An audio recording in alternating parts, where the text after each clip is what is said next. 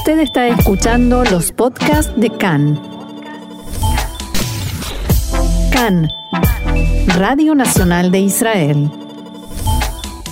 Dos de la tarde, de 38 minutos aquí en Israel. Seguimos adelante. Veníamos informando sobre política, conflictos, crisis, palabras que se reiteran muy a menudo, cada vez más.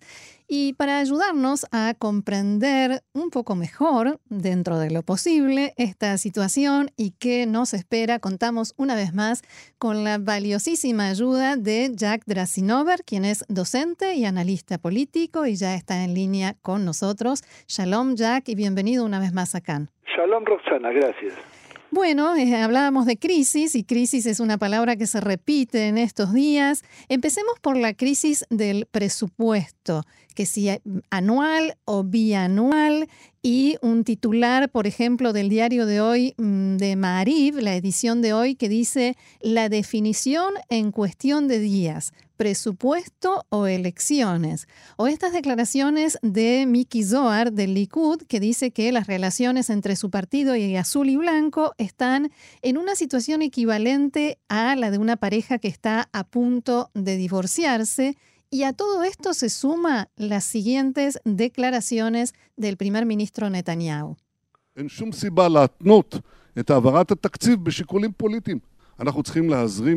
No hay ninguna razón para condicionar la aprobación del presupuesto nacional a consideraciones políticas. Debemos transferir el dinero, dinero, al presupuesto para un lapso de tres meses, máximo cuatro meses.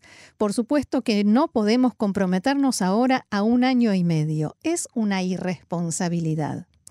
Jack, toda esta ensalada, cómo se entiende y cómo se entiende ese ofrecimiento que hay ahora de llegar a un acuerdo con ciertas concesiones. En realidad, eh, es cierto que pareciera ser que estamos en una situación similar a la pareja que eh, tiende o planifica divorciarse, pero aún en ese caso existen algún tipo de, duda interna y una última decisión si realmente el divorcio en ese caso es la mejor decisión. O si lo intentamos una vez más. Ciertamente, y creo que es lo que está sucediendo en este momento. Me da la impresión, y esa es mi opinión personal, que en realidad eh, la discusión sobre si es un presupuesto anual o bianual, anual significa eh, cuatro meses, eh, es simplemente un pretexto, porque no tiene una lógica económica. Y creo que Netanyahu ha llegado a la conclusión de que es posible que la mejor opción sea elecciones, lo que le permitiría fundamentalmente em, cortar ese cordón umbilical con eh, eh, pero con una sola condición, y es que encontrar que el culpable no sea él, eh, que creo es eh, elemento central. Y esto no es tan simple. En un país como el que tenemos hoy en Israel, en el cual una crisis económica de magnitud que empieza inclusive, según se rumorea, a afectar el estatus crediticio de Israel en el Banco Mundial, eh, que hasta ahora ha sido excelente. Y entonces esta situación sí realmente puede tener un peso en la economía. Eh, con más de 800.000 desocupados y una crisis del coronavirus que parece ser aumentar en vez de descender, a pesar de todos los cambios que se han hecho, ah, y además algo que no hay que dejar de, de lado y es las constantes eh, manifestaciones casi diarias frente a la casa de Netanyahu, a la casa presidencial de la calle Balfour en Jerusalén, pero también en la residencia eh, particular de Nequesaria y además en diversos sectores del país, que creo que todos los intentos de Netanyahu de plantear que esta figura es simplemente anarquistas, etcétera, eh, no es realmente de peso por cuanto hay una cierta acción eh, de masas. Ahora, que sea claro, hay dos cosas que tomar en consideración. Primero, que estas manifestaciones todavía no han sido traducidas en votación, sobre todo si logramos ver que en las ciudades en desarrollo, que es el, el fuerte de Netanyahu, la base política, no hay tal manifestación. Y eh, lo que sí me preocupa a mí es que eh, se están dando símbolos o, manifestaciones de violencia que parecieran acercarse a la etapa que vivimos antes del asesinato de Rabin, sin que el resultado sea el mismo. Y entonces nos preguntamos hacia dónde vamos. Netanyahu es consciente de eso.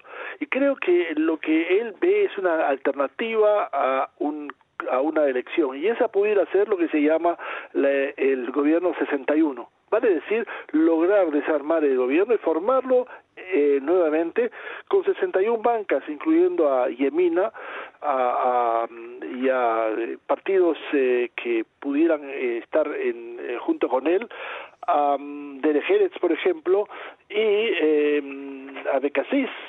En realidad estamos hablando de un rompecabezas de, de partidos que pudieran darle la mayoría. Y Pero que hasta ahora no lo hicieron. ¿Perdón? Que hasta ahora no lo hicieron. Él lo intentó, hasta ahora no lo logró. No, y tampoco es seguro que lo pueda, que lo pueda lograr.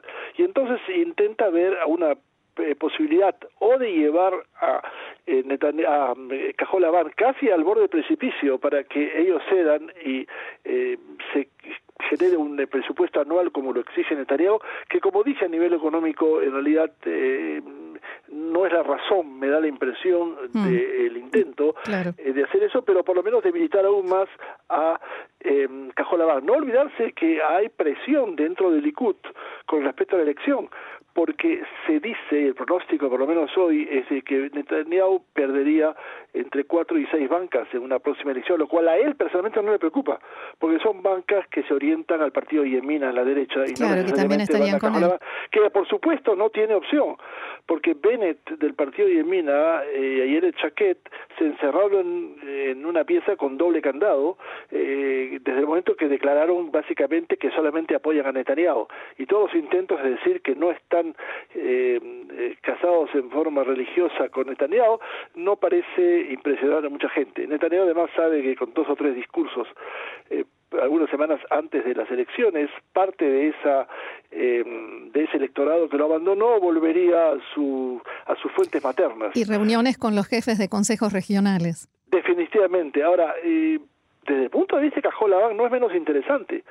Un partido que pierde cada semana, eh, según los pronósticos, eh, mayores bancas y hoy día se considera que en una elección, hoy, no mañana, hoy, eh, perdería eh, por lo menos la mitad de su eh, electorado, vale decir que se quedaría con ocho o nueve miembros.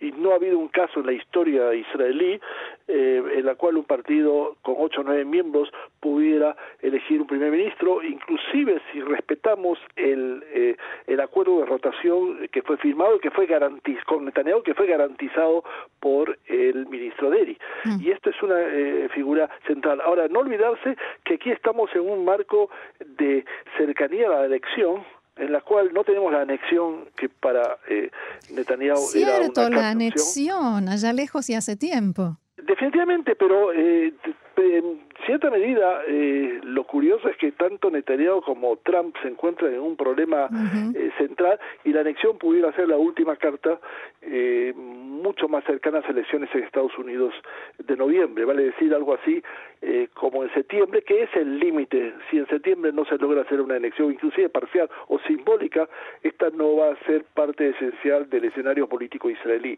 El otro es básicamente que Israel eh, está un poco aislado del mundo en este momento. Porque ¿En qué sentido? en el sentido de estar considerado país rojo. ¿Qué ah, significa? Que desde el punto de vista de la corona, eh, la cantidad de, casos de corona que, que, aumentan impide que los ciudadanos israelíes eh, sean aceptados en cualquier lugar en, de Europa y entonces eso genera una tensión que definitivamente eh, pudiera de alguna manera, pudiera, no es seguro, eh, reflejarse en una votación en el caso de una elección, y eso Netanyahu lo sabe. Y por último, no olvidar, no hay ninguna seguridad, no la tiene Netanyahu ni nadie, que después de noviembre Trump seguirá en el poder. Y creo que Ni la tiene Trump. ¿Perdón? Ni la tiene el propio Trump. Ah, por supuesto que no. Y entonces, y se ve esto en los eh, en las actitudes un poco descontroladas del presidente mm. Trump en los últimos tiempos. Ahora, ah, pero aquí hay un contrapeso a esto. Cajolabán no tiene ningún programa electoral.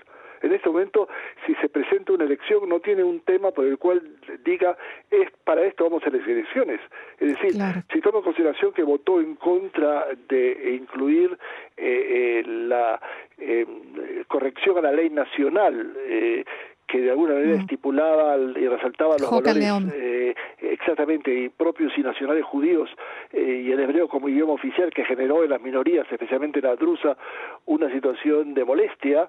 Eh, eh, que siempre votó por generar ese tipo de corrección, se escapó, entre comillas, de la votación y la mayoría de sus votantes no participaron en la elección. Bueno, justamente en este sentido quiero hacer la siguiente pregunta porque el tema que, digamos, que se mete en todo esto y que tiene que ver con lo que mencionabas es eh, lo que se conoce como Piscat, Piscata Aitgabrut, o sea, este proyecto de ley que Yamina, que la ex ministra de Justicia, Ayelet Shaked, eh, dice que presentará esta semana como desafiando al gobierno desde la derecha y que puede llegar a ser otro de los temas que nos lleve a las elecciones. Entonces, mis preguntas son dos. ¿Qué está buscando Yamina? Si está buscando realmente ir a elecciones y si los partidos ortodoxos, como están diciendo, van a votar en contra porque quieren preservar la coalición y evitar las elecciones. Este tipo de ley, que es lo que podríamos llamar ley de reducción o supresión de las potestades de la Corte Suprema frente a la Knesset, em, en este momento la, la, Corte Suprema tiene el derecho y la facultad de anular leyes de la Knesset por ser inconstitucionales, a pesar que no hay constitución escrita en Israel, pero que afectan el espíritu constitucional de las leyes básicas en Israel. Eh, creo que nadie en Israel piensa que ese tipo de ley se va a aprobar, ni siquiera Yemina. Y su, intención es simplemente eh, poner en, en, situaciones embarazosas al Likud, eh, cosa que a nivel de política es definitivamente acostumbrado, porque los religiosos han planteado básicamente que no van a hacer nada, me refiero a eh, Agudat Israel o Yaduta Torah y Shas para afectar la coalición que de todos los partidos es ellos la más cómoda. Eh, y entonces el Likud tampoco. No, a nadie se le puede ocurrir que el Likud va a apoyar una ley que no es presentada por ellos, sino por Yemina, que en este Aunque sea este tema que para ellos es tan central y básico. Me parece que sí, y sobre todo, ah, pero no significa votar en contra, pudiera mm. ser lo que se llama la ley de, perdón, la propuesta de, abstención, eh, no eh, físicamente, no necesariamente en votación, simplemente cada uno encuentra una agenda distinta ese día muy importante que le impide ir. Ahora, eh, yo no pienso que en ningún momento el Likud en ese momento está en condiciones de decir Yemina y darle una carta en las manos a Yemina. Aún si en un tiempo posterior pudiera el Likud eh, presentar esa ley, pero creo que de alguna manera eh, el Likud está interesado en preservar por el momento la coalición tal como se plantea, sobre todo porque ve que Yemina es un partido que eh, de cinco bancas que tiene hoy, los pronósticos dicen que en una elección pudieran llegar a once y creo que sabe perfectamente que esa diferencia de seis bancas proviene del electorado del Likud y no de otro lado. Claro. Y entonces no de la izquierda. Eh, por supuesto que no. Ahora los bloques no han sido eh, modificados y aunque se dice que un, hay un pronóstico que en una elección posible los bloques como tal estarían básicamente en un empate estas cosas definitivamente no cambian totalmente la perspectiva. Lo que puede cambiar la perspectiva aquí es que eh, Netanyahu intente hacer, como dije, un eh, gobierno de 61, eh, pero también Gantz tiene esa alternativa, aunque es simplemente figurativa. Sí, un sueño. No veo a los religiosos, eh, especialmente a, a Yaduta y a, y ir con Gantz y abandonar la cómoda y casa y templada de, de Likud.